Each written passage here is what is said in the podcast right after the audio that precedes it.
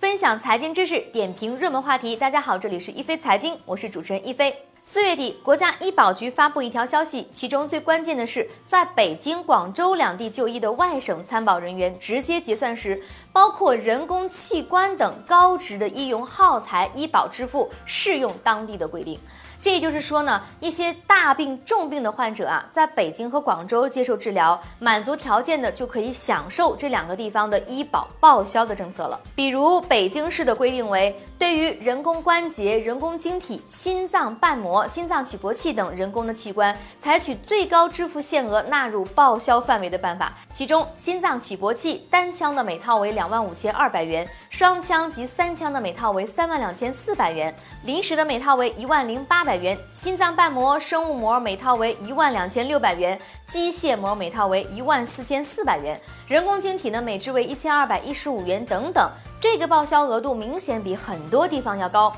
众所周知啊，北京聚集了中国最好的医疗资源，这导致很多在其他各省市区难以治愈的患者，最后呢都会选择到北京做最后的努力。由于各地的报销标准不同，经常发生呢，在北京治疗期间，实际发生的费用仅有少部分能够回到所在地报销，特别是一些重病大病的医疗费用支出较高，个人负担的部分呢，压力就很大。这次国家医保局出台的政策呢，正是针对这种情况，为异地看病的患者减轻压力。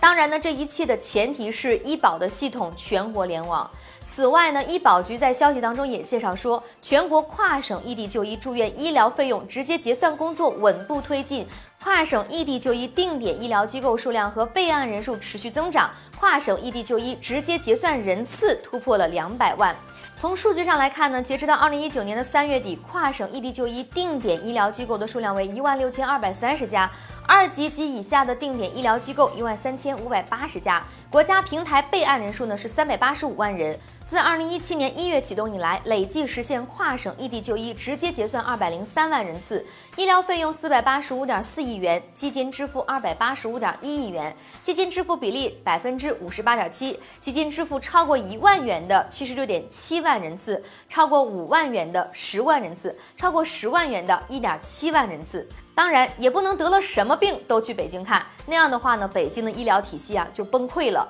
因此，医保局在消息当中特别指出，跨省异地就医直接结算执行就医地基本医疗保险药品目录、诊疗项目和医疗服务设施标准，手工报销呢仍然执行参保地目录范围及有关的规定。随着全国医保系统的联网，未来异地就医呢一定是越来越方便的。但是，如何做到医疗资源的科学分配和利用，让普通的病在家门口就能得到有效的治疗，把北上广这些最尖端的医疗资源用到最需要救治的人群身上，可能需要医保政策、全民医疗体系的建设不断的完善。